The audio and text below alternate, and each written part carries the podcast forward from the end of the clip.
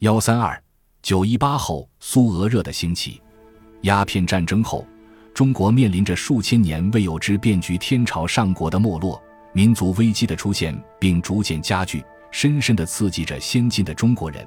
他们于是开始了向西方寻求强国之路的艰难历程，学习外国成为日益重要的时代主题。在第一次世界大战和十月革命以前，先进的中国人只能向欧美学习。由坚船利炮而君主立宪，再而民主共和，步步深人。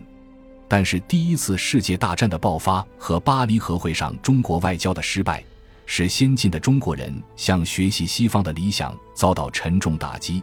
西方文明和资本主义两个词语，不再像原来那样完美无瑕，令人神往。十月革命的爆发，给中国指明了新的方向。中国知识界开始发生转向。关注苏俄，谈论苏俄，走俄国人的道路，成了时代的潮流。但时移世易，一九二七年国共合作的破裂，尤其是中苏断交后，这股潮流沉寂了。知识界中很少有人在关注苏俄和谈论苏俄。然而，当历史进入二十世纪三十年代后，苏俄一五计划的成功再次引起了中国知识界对苏俄的关注。实际上，早在苏俄一五计划开始之际，中国知识界便对他表现出了浓厚的兴趣，不仅大量翻译欧美期刊对一五计划的报道，而且也撰写了许多有关一五计划的评论。幺三二九一八后，苏俄热的兴起，鸦片战争后，中国面临着数千年未有之变局——天朝上国的没落、民族危机的出现，并逐渐加剧，深深地刺激着先进的中国人。他们于是开始了向西方寻求强国之路的艰难历程，学习外国成为日益重要的时代主题。在第一次世界大战和十月革命以前，先进的中国人只能向欧美学习，由坚船利炮而君主立宪，再而民主共和，步步深人。但是，第一次世界大战的爆发和巴黎和会上中国外交的失败。使先进的中国人向学习西方的理想遭到沉重打击。西方文明和资本主义两个词语，不再像原来那样完美无瑕，令人神往。十月革命的爆发，给中国指明了新的方向。中国知识界开始发生转向，关注苏俄，谈论苏俄，走俄国人的道路，成了时代的潮流。但时移世易。一九二七年国共合作的破裂，尤其是中苏断交后，这股潮流沉寂了。知识界中很少有人在关注苏俄和谈论苏俄。然而，当历史进入二十世纪三十年代后，苏俄一五计划的成功再次引起了中国知识界对苏俄的关注。实际上，早在苏俄一五计划开始之际，中国知识界便对它表现出了浓厚的兴趣。不仅大量翻译欧美期刊对一五计划的报道，而且也撰写了许多有关一五计划的评论。幺三二九一八后，苏俄热的兴起，鸦片战争后，中国面临着数千年未有之变局——天朝上国的没落、民族危机的出现，并逐渐加剧，深深地刺激着先进的中国人。他们于是开始了向西方寻求强国之路的艰难历程。学习外国成为日益重要的时代主题。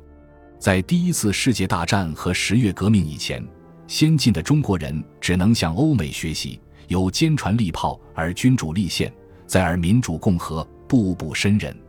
但是，第一次世界大战的爆发和巴黎和会上中国外交的失败，使先进的中国人向学习西方的理想遭到沉重打击。西方文明和资本主义两个词语。不再像原来那样完美无瑕，令人神往。十月革命的爆发，给中国指明了新的方向。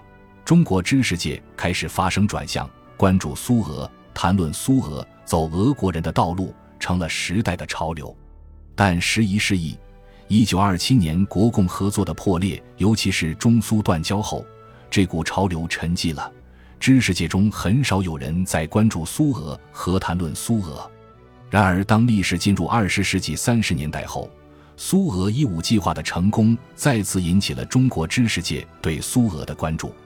实际上，早在苏俄一五计划开始之际，中国知识界便对他表现出了浓厚的兴趣，不仅大量翻译欧美期刊对一五计划的报道，而且也撰写了许多有关一五计划的评论。幺三二九一八后，苏俄热的兴起，鸦片战争后，中国面临着数千年未有之变局——天朝上国的没落，民族危机的出现，并逐渐加剧，深深地刺激着先进的中国人。他们于是开始了向西方寻求强国之路的艰难历程，学习外国成为日益重要的时代主题。在第一次世界大战和十月革命以前，先进的中国人只能向欧美学习，由坚船利炮而君主立宪，再而民主共和，步步深入。但是，第一次世界大战的爆发和巴黎和会上中国外交的失败。使先进的中国人向学习西方的理想遭到沉重打击，西方文明和资本主义两个词语不再像原来那样完美无瑕、令人神往。十月革命的爆发给中国指明了新的方向，中国知识界开始发生转向，关注苏俄、谈论苏俄、走俄国人的道路成了时代的潮流。但时移世易。一九二七年，国共合作的破裂，尤其是中苏断交后，这股潮流沉寂了。知识界中很少有人在关注苏俄和谈论苏俄。然而，当历史进入二十世纪三十年代后，苏俄一五计划的成功再次引起了中国知识界对苏俄的关注。实际上，早在苏俄一五计划开始之际，中国知识界便对它表现出了浓厚的兴趣。不仅大量翻译欧美期刊对一五计划的报道，而且也撰写了许多有关一五计划的评论。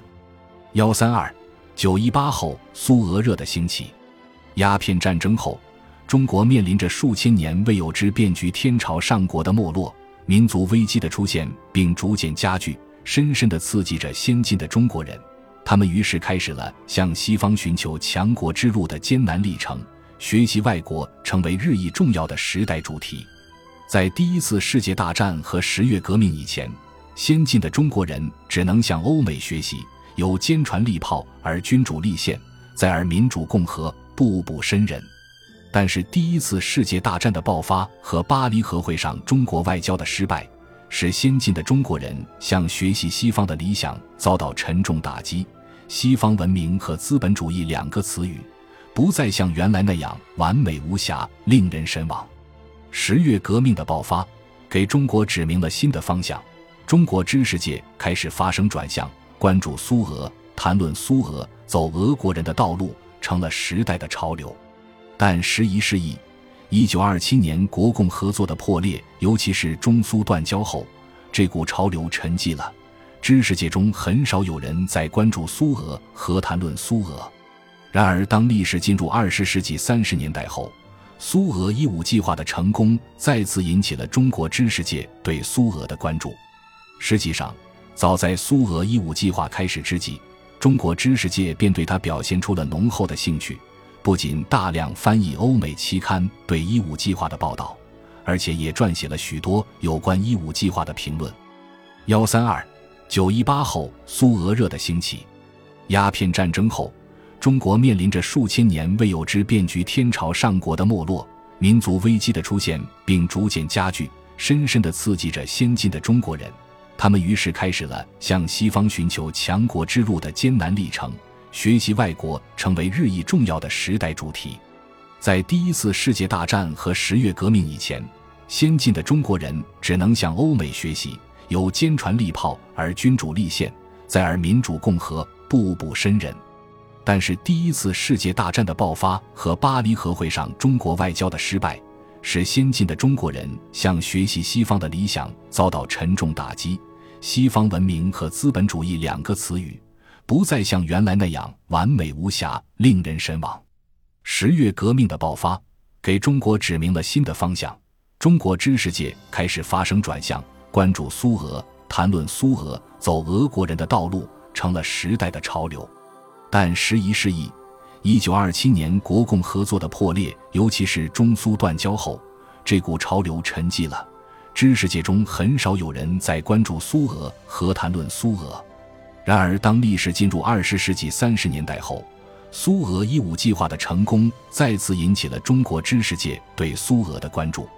实际上，早在苏俄一五计划开始之际，中国知识界便对它表现出了浓厚的兴趣。不仅大量翻译欧美期刊对一五计划的报道，而且也撰写了许多有关一五计划的评论。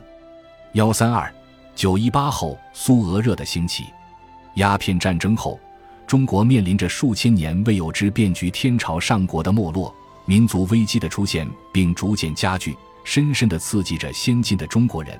他们于是开始了向西方寻求强国之路的艰难历程。学习外国成为日益重要的时代主题。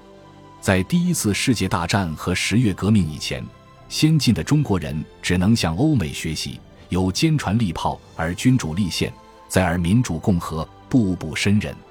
但是，第一次世界大战的爆发和巴黎和会上中国外交的失败，使先进的中国人向学习西方的理想遭到沉重打击。西方文明和资本主义两个词语。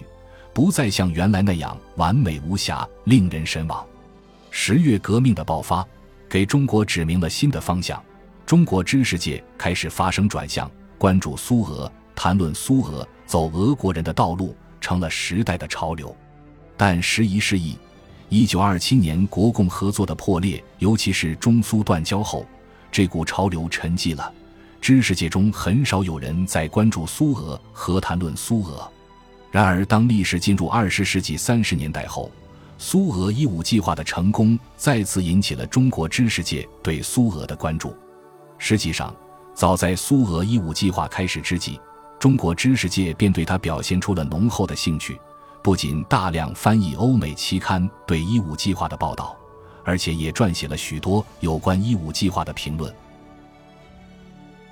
本集播放完毕，感谢您的收听。喜欢请订阅加关注，主页有更多精彩内容。